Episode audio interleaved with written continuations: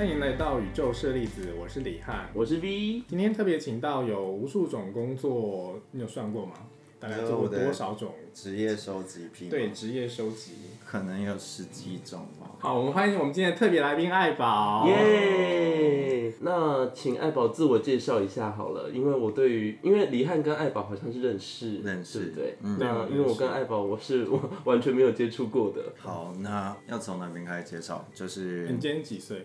哦对年纪对我们这个节目是有点重要。哦，我知道，就是我三十三岁，嗯，属兔，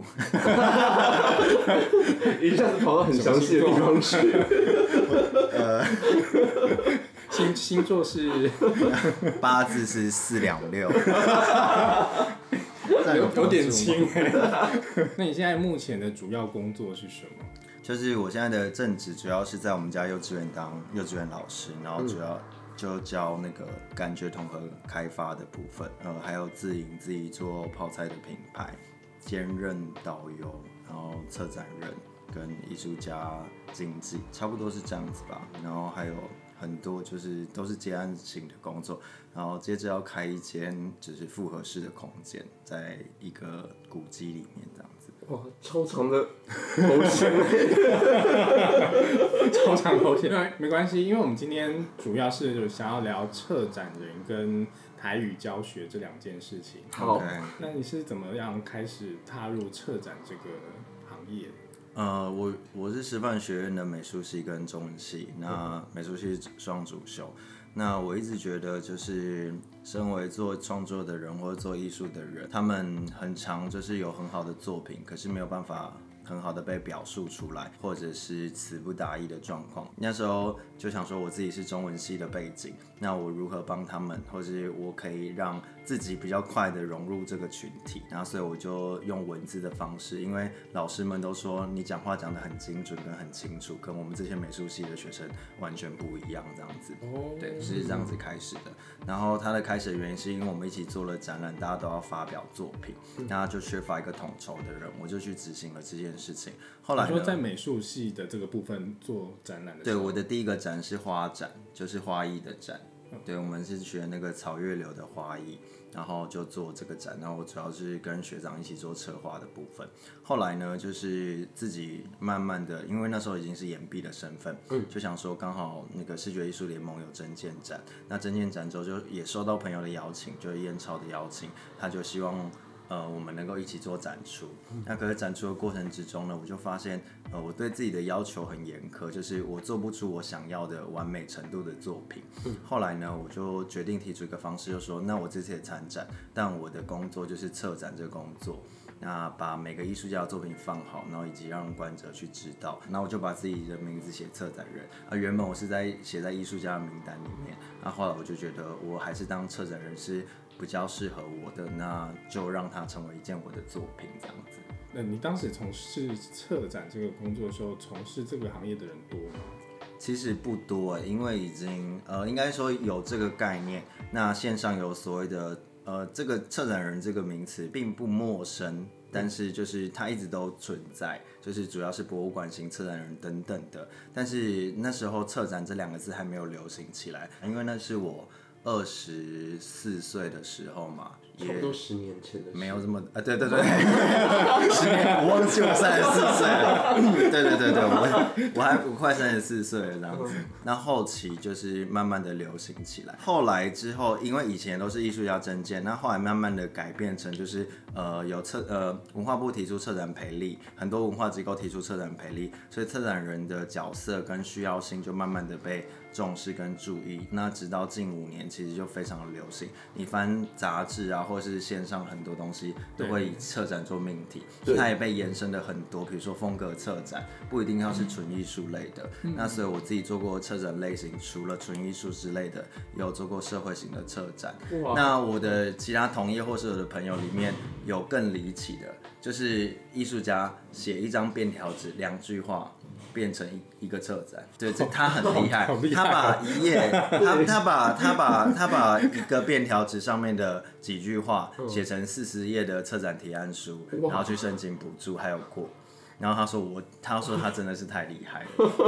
我也觉得很厉就是害。就是我们策展有时候会遇到公标案，那公标案就是会有一定的格式，或是一定长官们想看的感觉，对，所以我们就需要把很简单的概念，然后去呃抽丝剥，你要用抽丝剥茧的方式啊，或者是无限放大、缩小等等的不同的做法，去把它变成一个大众可以理解的东西，这样子，或者是官员们、文化部官员们可以理解的东西。在爱宝还没说之前，其实我也不会把策展跟行销是点在一起。这样子听下来，我觉得策展人是一个其实是算是蛮全能的一个职业，什么都要做。对对呃，你可以对，你可以简单的只是挂名写文章，当然你也可以从头顾到尾，就连店怎么配，你都可能可以要思考一下，或者是门票定多少钱。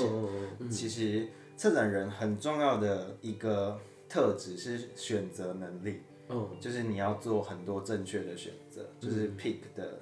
有点像 select shop，像 select 也会有 select shop，可能也会有风格策展人，对对那所以有很多不同类型的策展人。那万一他选错了怎么办？他自己负责。像我自己，在我做完第一个展之后，我给这些艺术家的任务就是，我要把他推从非正式或是非商业领域推到商业画廊里面。所以你一个策展人可能会跟一个艺术家长期的做合作，让他的作品一路的带往，比如说可能从一般替代空间到商业画廊，那可能之后到美术馆，嗯然后国际展，对，这都是不太一样的做法。那如果有人想要加入策展人这个行列的话，你会有有什么建议给他们？加入这个策展人这个行业哦，就是不要怕。我想不要怕，就是其实策展人的角色是呃，这个门槛可以说很高或是很低，但是所谓的很低，就是你能够把事情组织起来，应该是说你要先有策展思维。那有这个思维之后，你可以从很小型的东西开始练习，那慢慢到变大或者在变复杂。那其实我觉得有一个很好的练习，就是整理家里。就是比如说你买很多东西，嗯那你今天就是在自己的房间里说，我今天要测一个展，嗯。对，帮自己房间。对你这时候你自己的房你就会开始选择起很多东西，比如说你的鞋子们，那这个是什么样系列，这是什么样系列的，哦。你的衣服们，冬季夏季，那会呈现出什么样的感觉，嗯。或者是什么样的物件摆在一起，你是可以用这样的方式去做一点小小的练习。当然，你就是要勇于尝试啦。策展很重要的另外一件事情就是人脉。你要先建立很足够的人脉，就是无论你今天是一个创作者，或甚至是你还是一个学生，收集名片是一件非常重要的事情。这件事情蛮有趣，就是我觉得我的我的生命经验们 都可以把它连接起来。那我自己有一个习惯，就是刚才我说是中文系本位，然后进入到艺术系的社就是团体里面之后，我会用比较中文系的思考，所以常常做出跟原本艺术思考的逻辑是不太一样的，所以那个展就会因此特别。那我常常说一句话，就是你用，比如说你是一个跨域人才，跨域这个字很流行，那跨域人才就是呃，把它，比如说你从事 A 行业。跟 B 行业，那你在 B 行业的时候用 A 的 A 行业的想法，在 B 行业的时候用 A 的想法，你就会变得很特别，是就会非常的有用。对然后所以呢，就是会并出新的火花。对对对对，会有新的不同的思维，跟你习惯的那些群众，所以你就会特别突出。所以为什么我在艺术圈可能还是会有特别的人想要找我策展，就是因为我的策展逻辑跟思维跟美术学院训练出来的对不一样。我可以理解他们的语言，但是或是他们的想法，但是我用另外一个方法去诠释。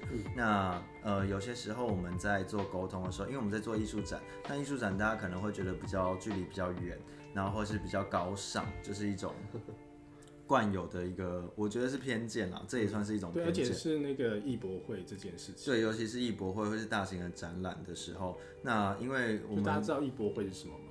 艺术博览会你知，道艺博会，呃对我现在艺博会，我就把它自动加长成艺术博览会，难道对对对不是吗？对对对对，就是艺术博览会。但是但是你知道它的内容是在做什么吗？应该就是直直面上字的字的意思吧，就是主要专门在是销售，做，哦，是主要是销售，主要是销售就是对提供藏那个收藏家们，哦，去看，呃，嗯多有的人会去看，有的人会去收藏，嗯那它就是一个让大家可以就不用跑艺廊，嗯然后不用跑艺术空间，那就可以直接看到，也比较快速，有利于销售的。但它的形式，呃，一般民众会觉得是展览，嗯那多半对于参展的人来说，参展的单位来说，希望是以销售导向为主的。哦对是有这样的，或是提出你自己的风格，跟让人家认识你。那你怎么从策展这个部分，然后又突然去学了？你本来就会台语吗？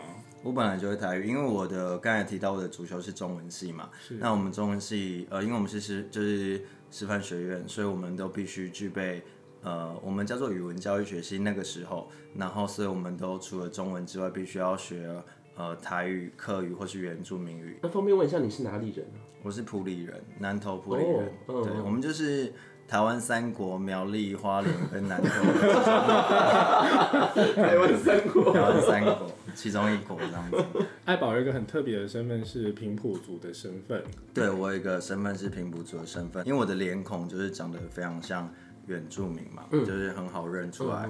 然后所以常常有人问我说我是哪一个原住民，那我就会说我是八仔族。然后他说哎、怎么会没有？那很多人就会 很多人就会理解，就是说以前可能二十七八岁以以前的，就是我们有认识台湾历史的这本课本，嗯，那我们的族群名字或者平埔族被介绍，就是在第六还第七章节的左下角 一个附图的旁边，嗯就没了。所以基本上，除非你是原呃对原住民有兴趣的，或者是像我另外的职业导游的，可能会对其有所研究之外，不然大家很少知道，光连理解平埔族都很难，很多人会连理解成扁平族。对，然后我就完全是不一样的东西这样，然后他们就会说，那所以到底有什么差别？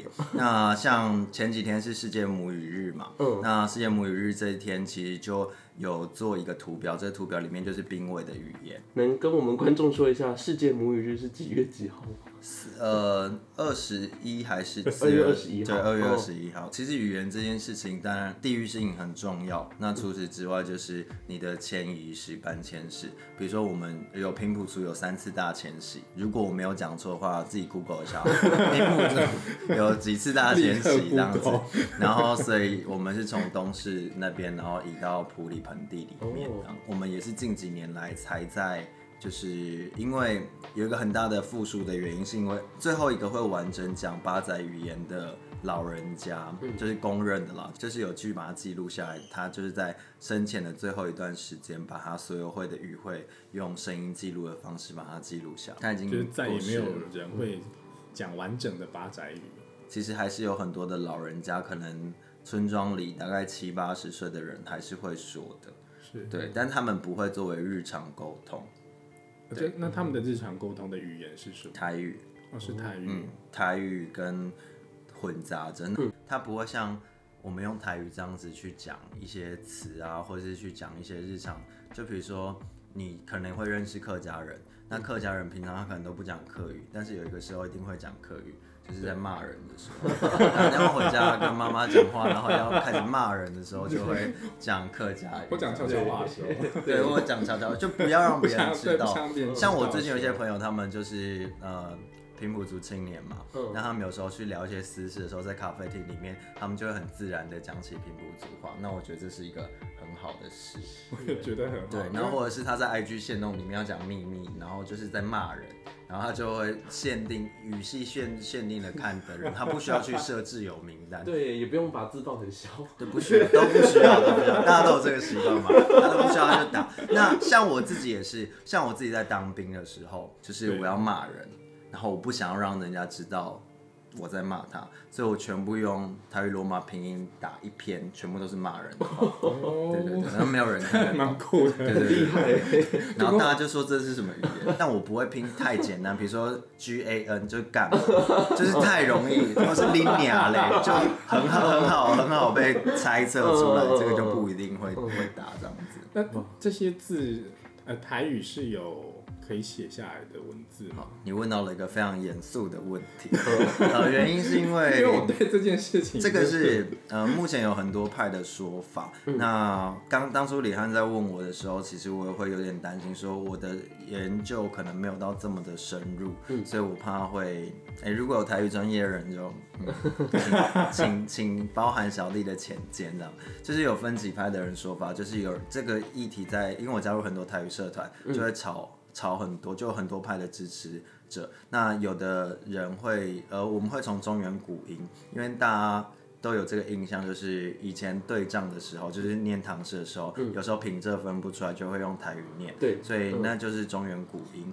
那中原古音这一支的音，那有早期一开始的时候是借字。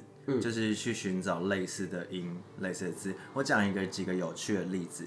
好，嗯，就是比如说我们会骂一个人很调，嗯知道这个字嘛，对不对？嗯，你知道很调跟很秋这两个字。嗯嗯那调跟秋这两个字呢，呃，调呢就是男女男，女在中间，嗯旁边两个男生，嗯然后秋这个字是男在中间，旁边两个女生。哦，这个我第一次知道。对，可是它其实这两个字出现的时候，呃，它是念得出来的。你查古字就是汉语词就典，中文是发音发得出来，，对，饶跟另外鸟，嗯。对，这两个字嘛。有的人有有有一派的呃类型会是造字，就是去找呃多半是找适合的字啊。那、可是它的它是国语念得出来，然后台语念法是不一样。嗯。比如说讲一个呃，我给你们猜嗯。一个词，叫做呃阻碍的爱，嗯，然后虐待的虐，分开，这是一个 term，就是猜猜看，爱虐台语是什么意思？难忧。对，就是我是会讲台语的人，对对对对对，就是奶油，就是觉得好有趣哦，很有趣的。那比。如说我在讲几个嗯有趣的，比如说你带我出去，嗯嗯就是我你出我出去嘛，对，然后“刷”这个字怎么写？你猜猜看。怎么写？啊，怎么写太难了？它上面是 一个毛，毛然后下面四点就是燕燕字旁火字部，这个字念“床”。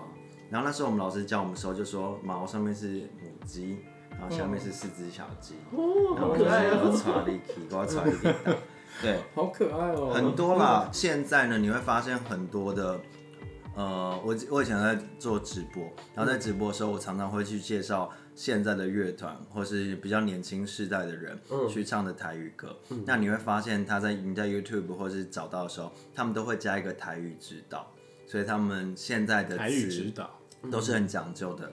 那假设就是，比如说灭火器，对。灭火器一定是用完全正确的台语字，嗯，对。哦，真的哦，嗯，几乎都是。因为你有提过，那香皂这个字的台语有办法分辨出他是哪里人吗？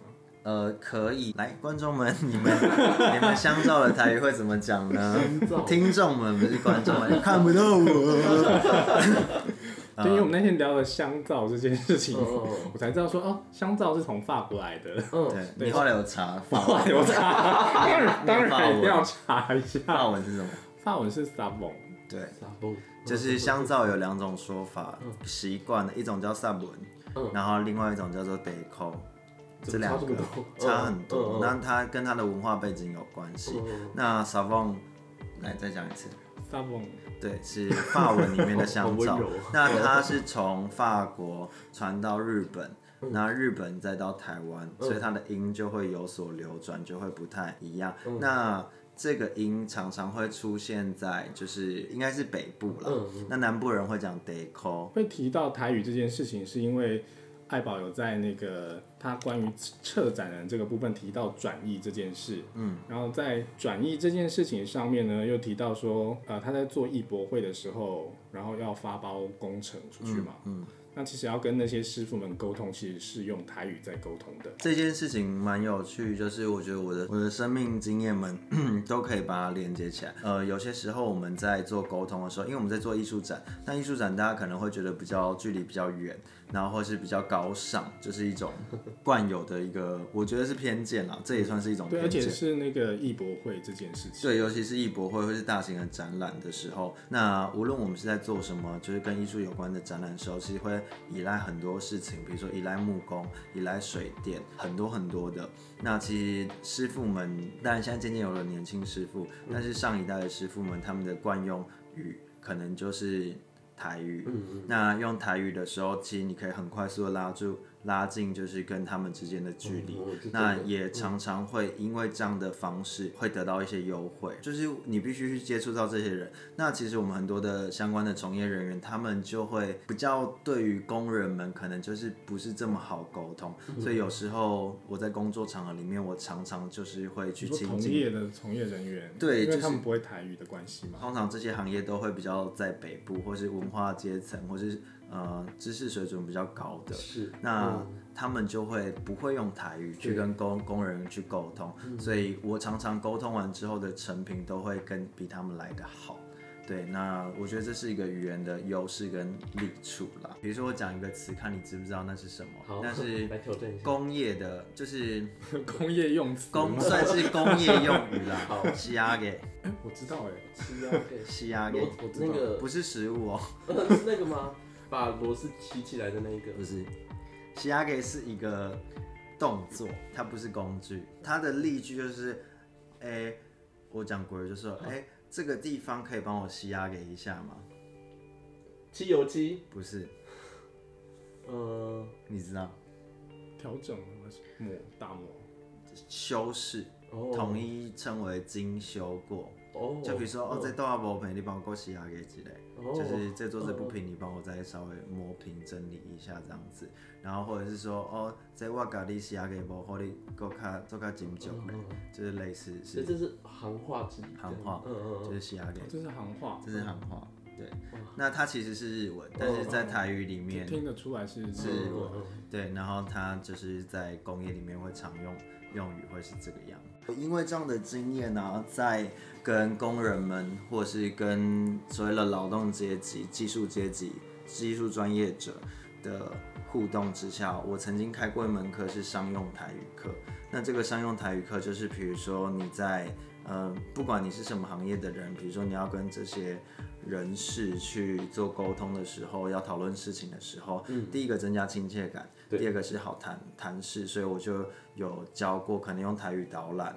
那有些时候你的藏家们可能是有钱的残雕啊，那这些残雕们他可能就是你要懂那个语言里面就会有这个语言的逻辑，那就顺着他们的氛围跟顺着他们的习惯用语去。你刚才讲太艰深的呃解构主义什么什么，他听不懂，但你刚才讲说这也探金哦，可能 就买了。嗯，对，就是类似像这个样。然后刚才有讲到八宅语的部分嘛，那讲到八宅语的部分，其实语言之间的转译转译，我觉得是很有趣的事情，因为你在用国语去问他用八仔语系的人，就是我的平埔族语的人，他其实讲不出这么精确的话。可是因为那个生活的逻辑跟背景，在台语的运用上是比较相通的，所以你用台语去做填调、田野调查的时候，反而是能够采集到或是收集到比较正确、比较接近的资讯的。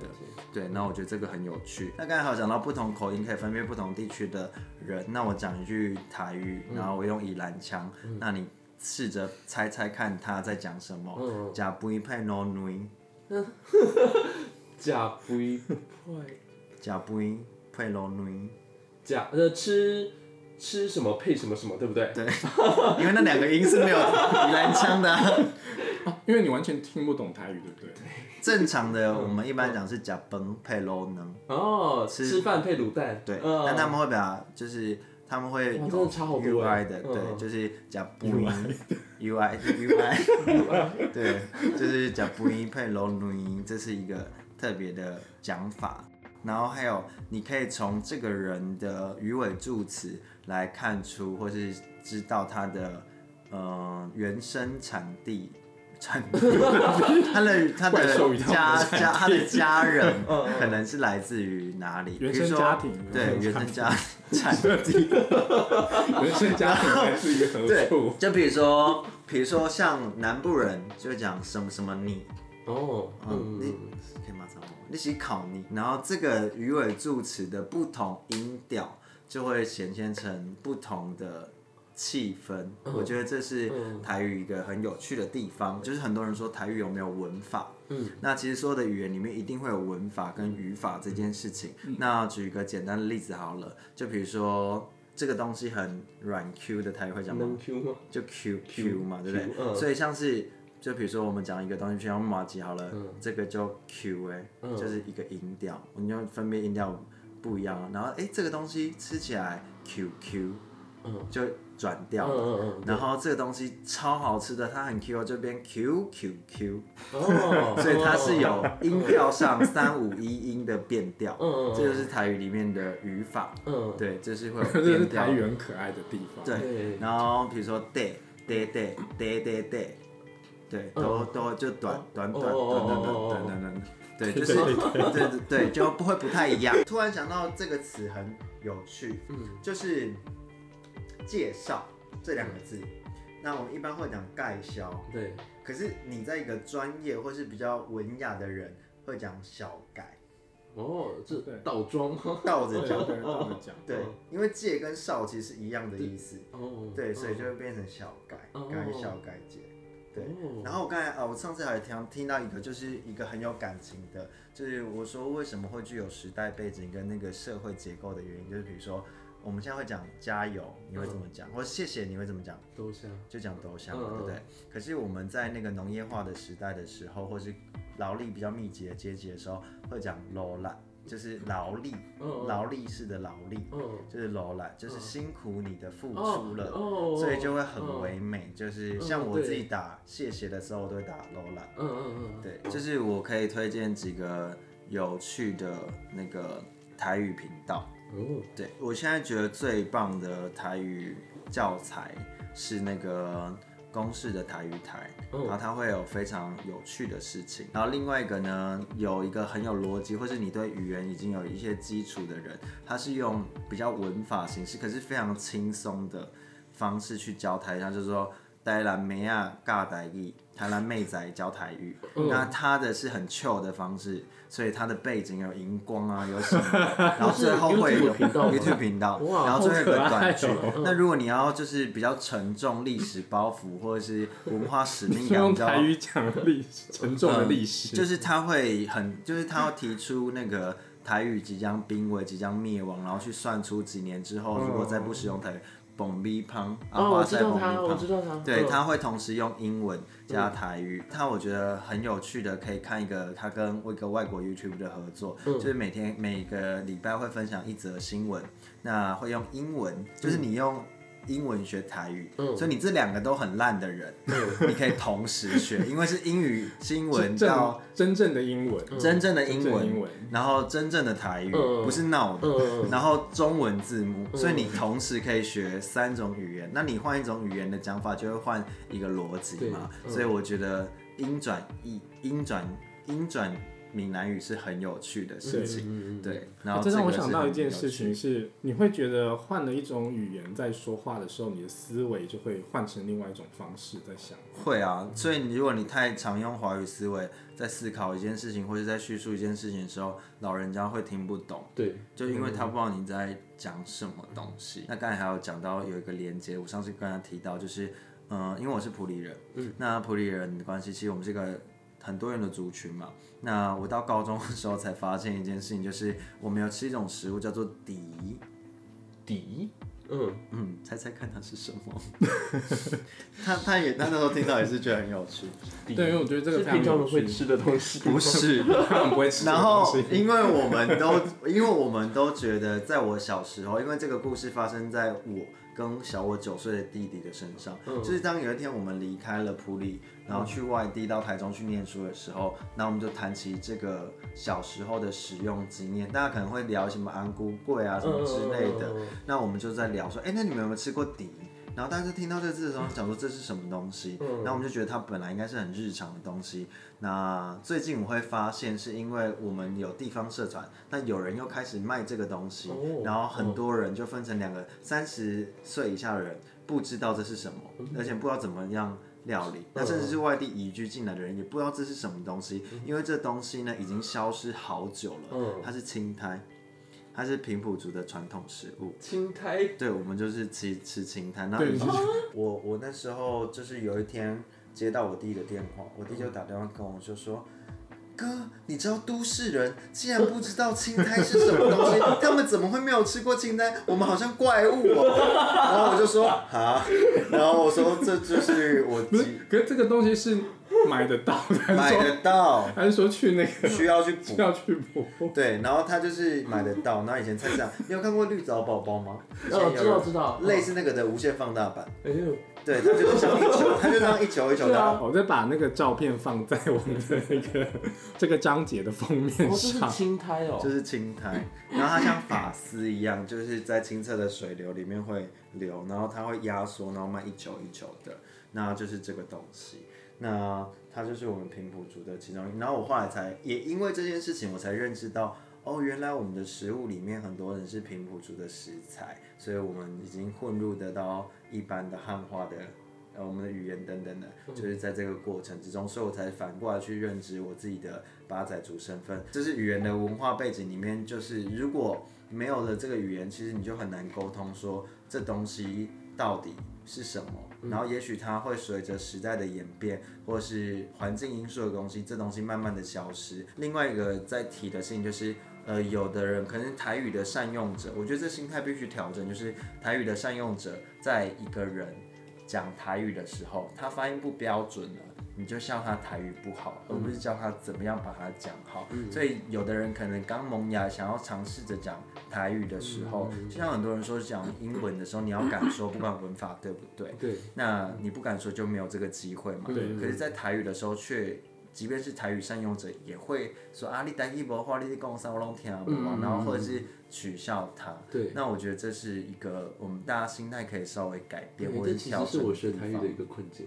对，其实你 你会想说啊，那算了，不要讲，讲出来好像很丢脸。嗯那我都会制造一些机会，比如说我都会让不会熟台语的人，那我们说啊，我们来一段台语的 conversation，我自己又讲英文了，就是台语的对台语话，晶晶体，对台台语对话这样子，然后我觉得蛮有趣因为我真的太久没有使用台语了，呃，就是我一直在北部生活的时候，我会把台语当成一个隐藏技能。而且很多人不太相信我台语讲的很好，然后因为我的中文发音太字正腔圆了，所以很多人不知道我会讲台语这件事，而且我又一副就是你如果啊你们看不到我吗？就是如果说我会讲印尼话，跟我会讲台语，大家会比较相信我会讲印尼话。而且你知道，我后来有遇到，就是因为大家也很爱问我是不是泰国人，嗯。然后我就后来有帮自己做了一个人设，嗯，因为我发现大家对缅甸不熟，大家最近应该比较熟，所以我就对。我我就做了一个缅甸人的人设，对，而且我还骗他们说我是缅甸的皇储，嗯嗯，可是他们殊不知缅甸是军政府，对对对，没有办法。而。且我还为此特别特地去学了缅甸的英文怎么发音，然后呃，我另外一个工作是导游嘛，嗯。所以我每次都会开这个玩笑，就是会说我自己是就是就是东南亚人士这样子，就是很多人会，我常会讲说，哎、你们看到我，会会不会觉得我很熟悉？尤其我在主科啊，或是一些有工厂生产线的人，然后我就说，我就会说，哦，我是印尼人，他们会一路相信。那我最有趣的事情就是有遇过有人就大概我讲完。介绍之后，然后我就下去休息。那第一站停车的时候，就有人问我说：“哎、艾宝，为什么你国语讲这么好？”然后我就是：“因为我是中文系，而且我是台湾人，我已经讲三十几年的国语了，反正就蛮幽默的啦。对对，刚刚有要提的，就是刚刚有讲到台语有优势这件事情。那我还有曾经做过几个工作，或是我因为会讲台语这件事情接到案子。我觉得讲讲一个非台语使用者，这这今天 开始使用者，对今天的心心得好了。台语来说，对我来说一直是一个很美的语言，可是一直是是一个很难进入的，很有一个门槛的东西，比日文或韩文还要难。为什么？因为，因为像我我的日文、韩文自学，因为他们都有课本，嗯，但是台语的话没有，或是很难找得到。嗯，所以我是蛮开心有这次的访问的。因为我们会接触日语、韩语，嗯，我们可能会相对的对日剧、韩剧、日文流行音乐、韩文流行音乐相对的感感受性，或者是说食物，嗯食物。的，就是那些文化，我们会很喜欢。那其实，在台语的后面，或是台湾文化，其实有很多很多的内容在这个里面。那其实我觉得可以从听歌开始。那听歌开始，就是现在很多的乐团啊，或是很多的歌手们开始，比如说魏如萱也有唱台语啊。对对，就是他们或许佳莹嘛。对，就是新卡北北，大家一定都知道嘛，就是会唱台语，然后从这个去慢慢的了解，或是你习惯听。或茄子蛋，嗯也都有嘛，就慢慢的去了解，然后还有很多的，其实现在有非常非常多的频道在做台语教学，嗯，那我刚才推荐的那几个可以去听看看，是一个蛮有系统化的方式，嗯嗯，好的，我们今天谢谢爱宝，谢谢，谢谢，事业不用这样子啊，多了，对。啊，我们下一集的话会请到有在法国街拍工作经验的布洛克嘉玲来上节目，那我们就下一集见喽，拜拜，拜拜。